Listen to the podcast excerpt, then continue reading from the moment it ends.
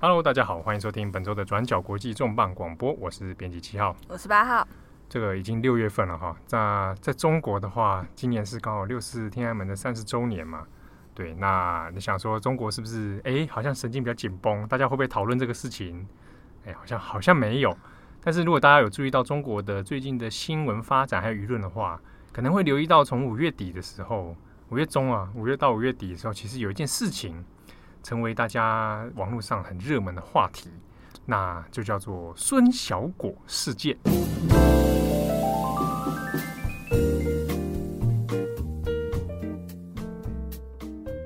啊，孙小果是一个人啊，姓孙，孙悟空的孙，啊，大小的小，苹果的果。那孙小果，我们先大家大概跟大家简单介绍一下，哎。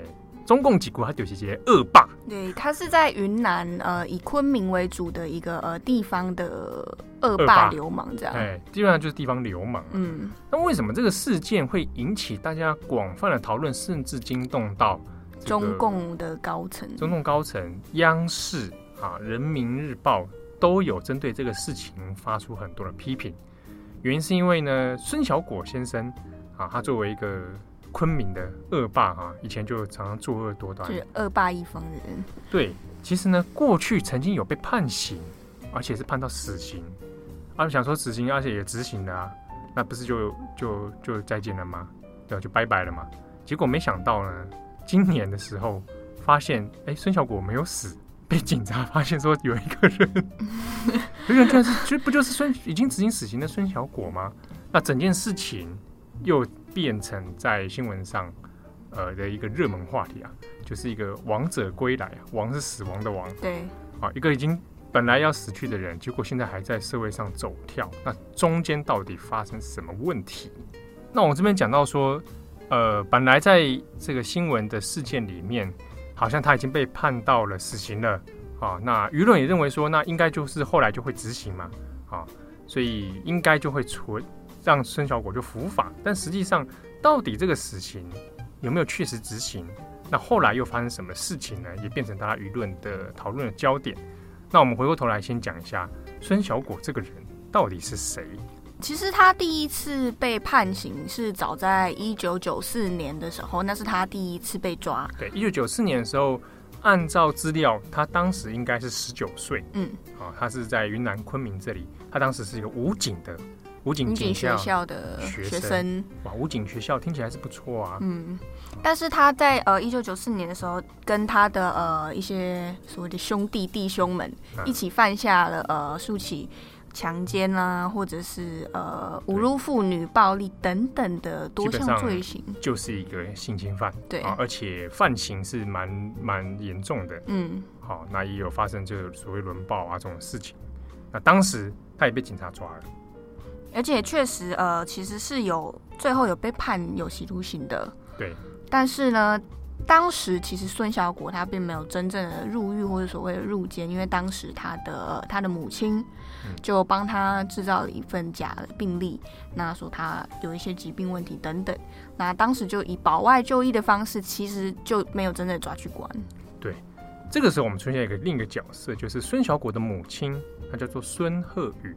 好，那这边可以发现是，其实孙小果是从这个名字是从母姓啊。嗯，那孙鹤宇呢，他的职位其实也是警察。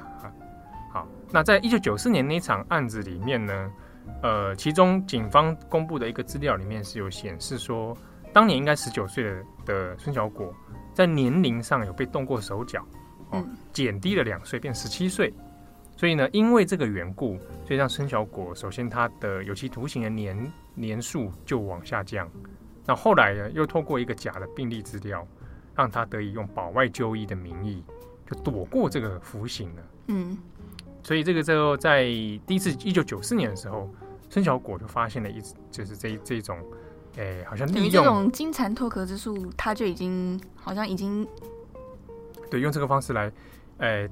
打通关系啊，那有关系的话就没有关系了啊，就这种事情。可是后来孙小果这个人其实好像并没有学乖，他在一九九一九九七、一九九八年的时候都有犯下呃多起的呃刚一九九四年的时候，其实类似也是呃侮辱妇女、暴力或者是强奸等等的罪行。而且到九七年这一阵子，他所犯下的罪行，其实有比那个情节的夸张程度，其实都比过去还更严重，而且有震惊到当时的昆明社会。哦，那当时很有名的报纸《南方周末》其实也有做一系列的报道，讲到说孙小果这个人就是个地方恶霸啊，而且流氓嘛，什么事都管得到。那很多事情呢都是无法无天，甚至逍遥法外。那当时还流行一句话，说白天小平管，晚上小果馆。对，小平就是邓小平。啊，小果就是孙小，小果，用这句话好像好像民间之间在流传，就证明说，哇，孙小果在地方的确势力相当的庞庞大。嗯，好，那是一个好像难以根除的恶霸。那在一九九八年的时候，孙小果被捕之后，有陆续呃被判了，都是判了死刑。虽然他说他有上诉，嗯、那可是呃在法院方都还是最终确定判下死刑。对，所以有判下死刑，这个是确实的。可是奇怪的点就是在最后，呃，比方说我们今年呃发现孙小果的时候，他竟然就是还活着，等于当时死刑其实的确没有执行。那大家疑点就认为说，怎么会从一个死刑犯，结果后来好像被判了缓刑，死刑缓刑之后又变成有期徒刑，之后甚至就这样子出狱了。对，那之中被发现的一些过程是一个就是他的母亲孙鹤宇。利用一些职权跟关系，啊，帮孙小果呢，有点在司法这边的部分来打通一些疏通啦。那孙小果有一个继父叫做李桥忠，那李桥忠呢，自己也是当地的这个公安局分局的副局长。副局长。对，那副局长看起来又是分局又是副局长，看起来好像官位没有说非常的大，但是呢，作为他的继父李桥忠，其实也透过一些关系来疏通。所以在各个新闻的报道里面都有去爬到说，哎，孙小果其实有利用这个父母的职权，职权，那来让他逍遥法外。那其实我们刚刚说最大的疑点就是他明明被判了死刑，可是最后竟然变成了有期徒刑嘛？那变成有期徒刑之后，其实还有另外一件呃蛮令人震惊的事，是他的有期徒刑竟然又有被减刑。那主要是因为刚刚我们说到的，呃，孙小果他的妈妈，他就呃帮他申请了一项专利，说是孙小果发明的。那原来是一个发明家啦。对，就借这项重大的呃这个立功啊，就将功抵过来从事，就得到了这个减刑机会。当时他申请的名义是说他发明了一个新式的这个人孔盖，好，那有申请一个专利。所以通过这样的专利发明呢，就证明说，哎，孙孙小果有对社会有贡献，那以此来来减缓刑这样子。但其实孙小果呃申请的这项专利，并不是他自己真正的发明，是他母亲在背后帮他张罗去申请，最后才得到缓刑机会。所以弄半天，那人孔盖也不是他发明的。对，啊，所以用这样的又一次用这种假造的手法来帮他脱罪。好，那大家疑点就来了，那既然孙小果没有死啊，他也没有去服刑等等。那这段期间他到底都在干嘛？他大概在二零一零、二零一一年左右就已经出狱了。结果出狱之后混得风生水起。对，他那时候改名换姓的啦，嗯，换了一个新的名字，叫做李凌成。李凌成，李就是使用他继父的李姓，那林就是树林的林。成的话，哎，这字比较难解释，不用解释。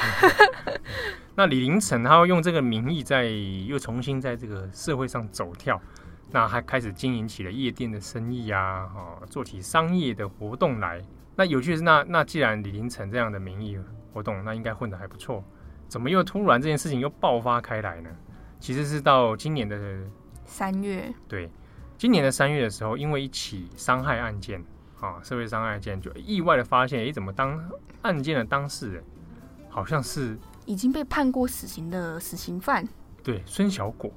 那因为这个疑点关系，所以才循线去追查，才发现哇，孙小果原来其实没有死，好，换了一个身份在社会上走跳。那这个事情爆发开来之后，就引起舆论很多的讨论了。那就是我们刚刚所讲的。到底为什么孙小果可以这样子逍遥法外呢？其中很多的原因就涉及到当地的司法体系，还有他父母这边作为公职人员，甚至是公安跟警察，居然也涉入到这样的造假的行为，所以在舆论上其实现在非常的生气。那问题就来了，那孙小果现在在干嘛？在哪里？他被发现之后呢？好，那大家舆论其实最关心这点，那孙小果有没有被抓起来？你们都发现了吗？昆明市也证明他他他这样的事情了。那人在哪里？诶，其实到现在为止都还没有一个很明确的答案。原因是因为昆明市这边他们所公布的资料，也就是说，他们的确针对了孙小果他们这一群团伙，他们这一个 gangs，你知道吗？他们 这这一帮人做了一些打击、扣留、拘留。啊，那他的父母也有被接受调查。可是并没有交代，那孙小果这个人现在属于什么状态？后来没多久，在四月的时候，这个就传出说，在昆明当地有孙某某一群恶霸遭到逮捕。好，那央视也做了这样的新闻，可是做了之后，央视随即就下架之后道歉说啊，搞错了，那个孙某某只是刚好也姓孙，他其实不是孙小果。所以当时央视央视直接斩钉截铁说是孙小果被逮捕。其实不止央视啦，多家环球报啊，或者是人民报、人民报啊、新华社也都有。对，其实就是简单来说，就是中央体系的媒体啦。那通常中央体系媒体报出去，那应该是斩钉截铁了嘛。好，可是又马上又发生这个下架的事情，所以又引起大家舆论上的困惑：到底孙某某是不是孙小果？啊，央视虽然说没不是。但是舆论上对于这样的事情，其实不是那么信任度没有很高啊。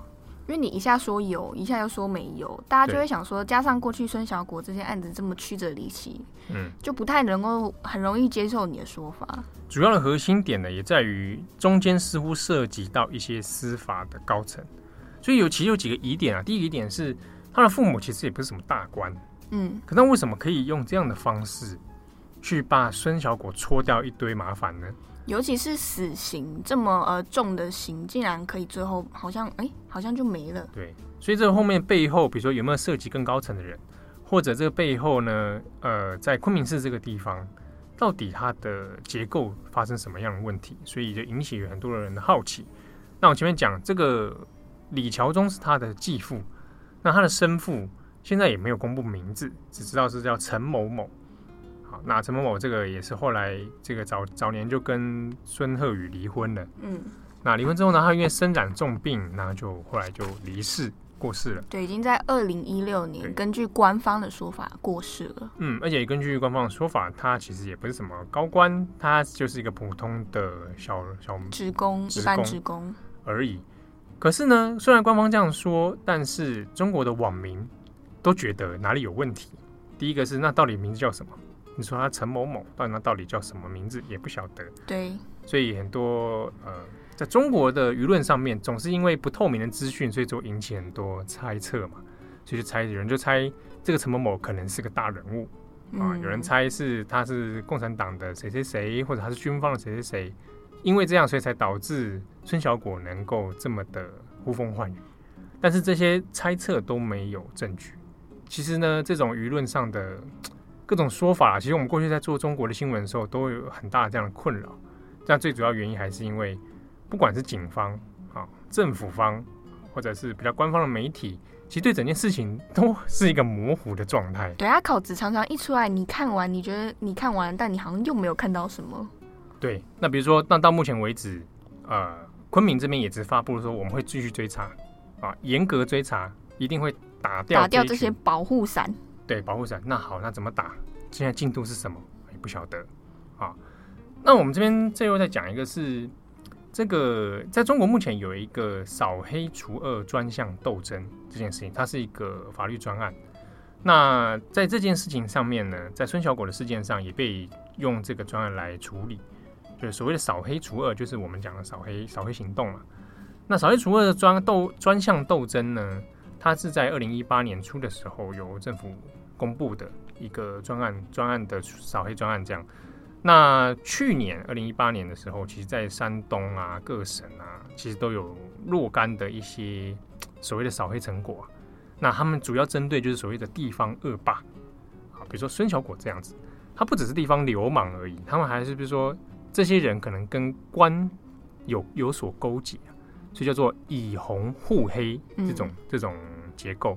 红指就是共产党，黑就是指的黑帮。那在这个专案斗争的项目底下呢，就发现各省的确也存在这样的问题，不管是四川内陆的四川、山东，甚至北京、广东、广东各省都有若干这种，比如说地方的法院、公安在包庇一些犯罪啊，那也利用这种包庇的方式来脱罪的情形也有。所以从去年以来，其实打掉所谓不少那种地方恶霸。那当然，另一方面也有人认为说，那是中国新一波的这种呃反腐败或者反黑，但是背后好像也带有一点政治的这种斗争手段。当然，这也是一种臆测。好，那现在民众中国的民众舆论所期待的，似乎就是那是不是就这个专项斗争，那可以把孙小果这一团人这种常年盘踞的恶霸，可以一举一网打尽？目前也不知道。其实大家对呃中国官方这种长期以红护黑的呃贪腐结构，其实已经很不信任了。像松小果案就有一句话说：“有老虎不可怕，没虎大家却不信。”就是说我们已经没有办法相信你的说辞了。有老虎不可怕，说真的，那个背后有一些问题啊。老虎可能也是可以是指高官，可以是指什么内幕，不，这个事情不可怕。但是没老虎，大家还不相信。这件事情比较可怕，嗯，当然这个是比较官方的说法啦，就觉得说舆论，是真的我们没有事情的话，可是舆论就是不相信，啊，这是可以可见那个信任的崩解，对公权力、对司法的崩解，这种怀疑的紧绷其实是呃那个压力其实是很大的，对，然后尤其在司法体系中有带有很浓烈的人治色彩的时候，所以这是呃目前中国舆论上一个一个讨论。那当然也有一个说法，也有人认为说，哎，是不是舆论操作啊？阴谋论，觉得说在带风向，说为了避开大家对中美贸易战的话题，嗯啊，或者说是不是带开这个，可能大家想起六四敏感的六四哦，当然这都是猜测啦。嗯、哦，这个中国最流行这种这种阴谋论，阴谋论嘛。好，那感谢大家的收听，我是编辑七号，我是八号，拜拜。